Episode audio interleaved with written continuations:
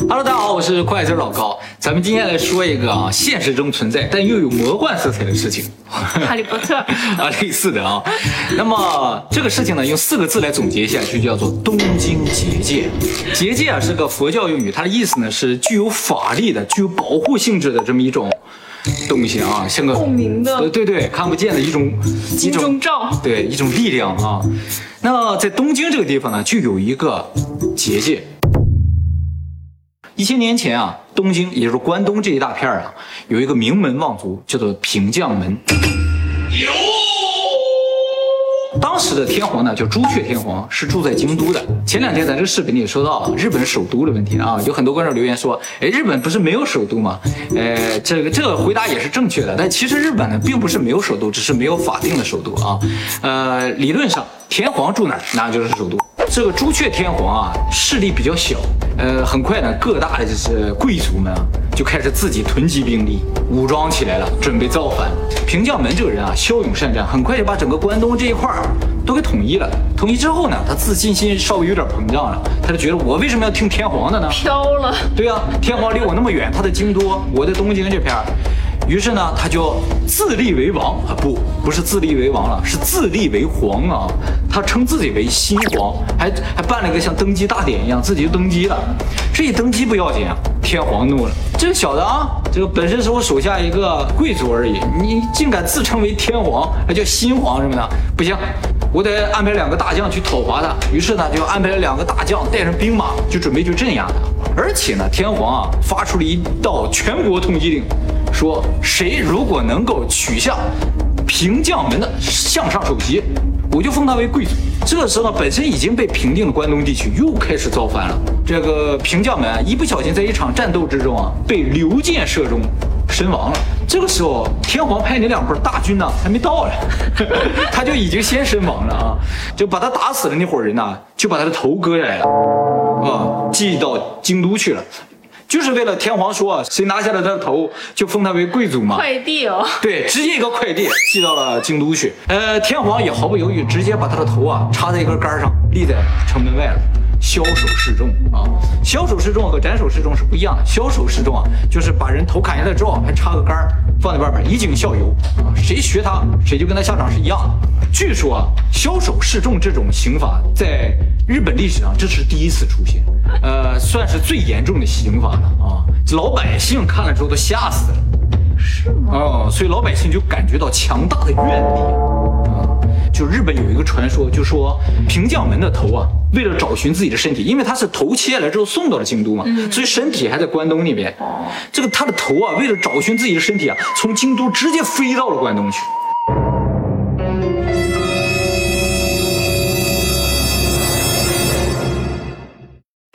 好吧，这是日本的传说啊。他开心就好。对，但是呢，由于他的这个法力有点不足，没有到关东呢，就掉下来了。掉哪儿去了呢？掉在东京大手厅的手冢。啊，手冢是这么来的。对，手冢啊的意思呢，就是头的坟墓。这个头呢，就是平将门的头。那后来呢，还传说说，这个手冢这个地方，因为有很大的怨力嘛，有很多次呢，呃，日本的各界政府了都想把这个地方迁走，但是每当想迁走的时候，就会发生事故。可是手冢离皇宫也不远，对呀、所以想把它迁走啊，但就迁不走迁不走一定可以迁皇宫啊！啊，是吧？这个人怎么这么 固执呢？哎，这个接下来我们就要说，为什么皇宫一定要在那儿呢？那是风水宝地啊。平将门呢就被称作日本三大怨灵之一。三大怨灵，嗯，还有两个，以后我们介绍。以 后好想知道。那像关东这个地方呢，就由这个德川家康啊啊统治了啊。呃，像东京这个地方也叫做江户嘛啊。还蛮繁荣的。对，德川家康是一个能人啊，把江户这治理的非常好。他呢非常崇拜平将门，哎，可以吗？怎么不可以呢？这天皇不灭他？其实德川家康也有造反之心呐，啊，所以他才崇拜这个平将门嘛，啊，因为自古啊就说平将门的这个愿力非常强大，他想利用这个愿力呢形成一个结界，能够保护住他的这个江户城。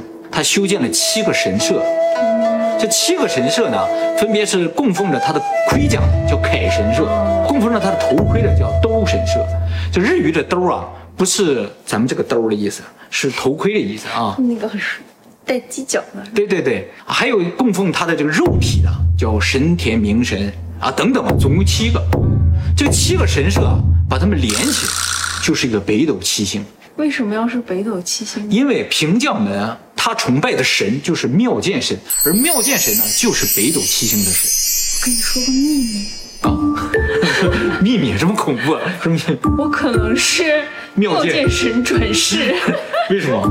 因为我入胎记是个北斗七星啊。真的假的呢？我怎么没见过？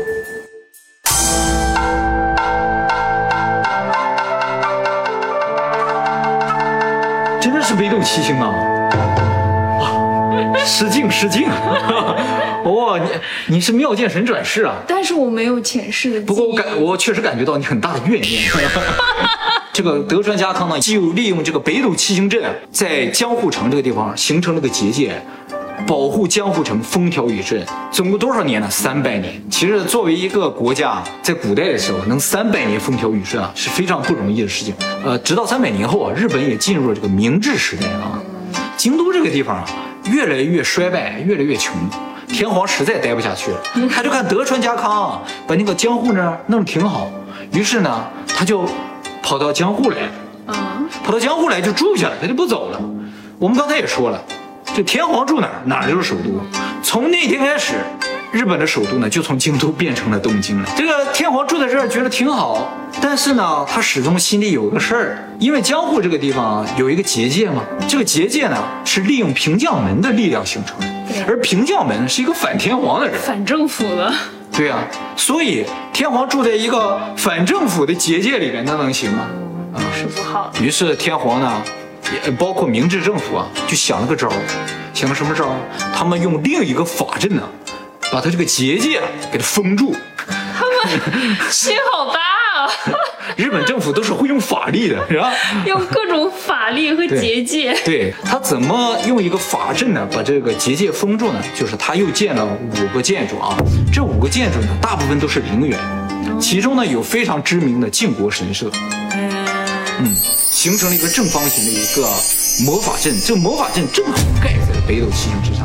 但是呢，光有这个法阵是不够的啊，呃，毕竟这个北斗七星阵的力量强大，而且呢已经持续三百多年了，光凭建了五个什么陵园之类的，就想把它给镇住，那是不可能的。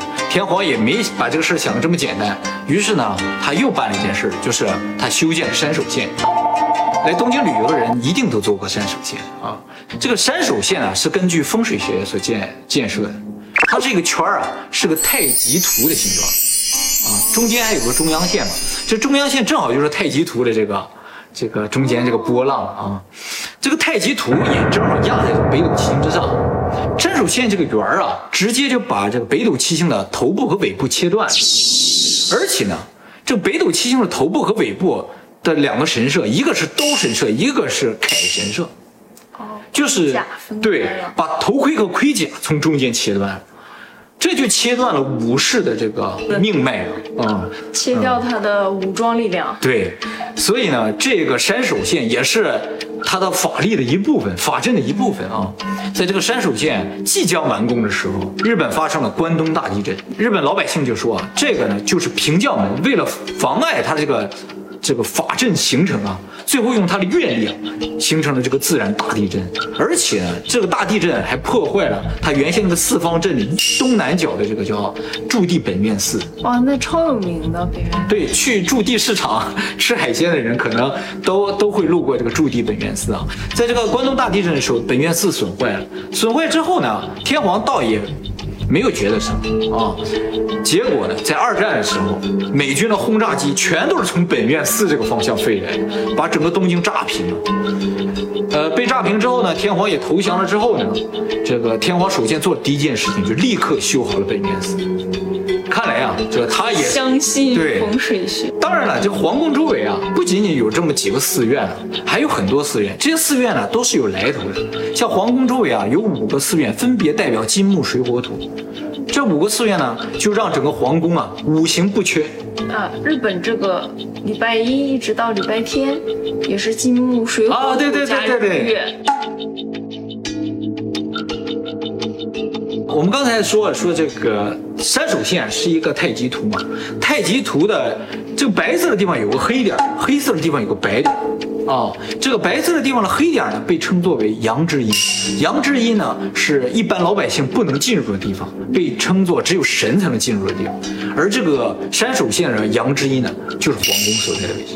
所以皇宫的位置不是随便选的，是正好在阳之阴之处才行。每天不是很多游客进进出出吗？啊，游客可以啊，反正是魔鬼邪魔鬼邪恶这些东西进不去了啊。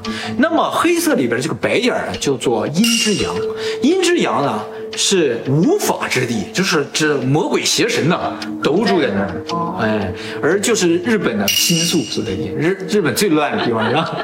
我们上期还提到新宿是吧？啊，所以呢，从风水上来说的话，也是皇宫呢属于这个清净神圣之地，而新宿呢属于最乱最黑暗的地方。呃，讲到这儿，大家可能感觉出来了啊，日本这是一个神奇的地方，是吧？连政府都在使用法力来治国啊，这在其他地方斗法大斗法师斗法啊。这么说，日本的漫画里写的都是真的呀，漫画呀，哦，有很多漫画描写这种东西啊。火影忍者呀、哪吒之类的。对对对。哎哎哎，引忍术呗。水桶。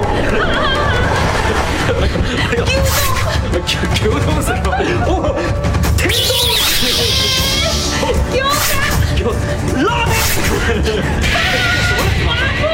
ン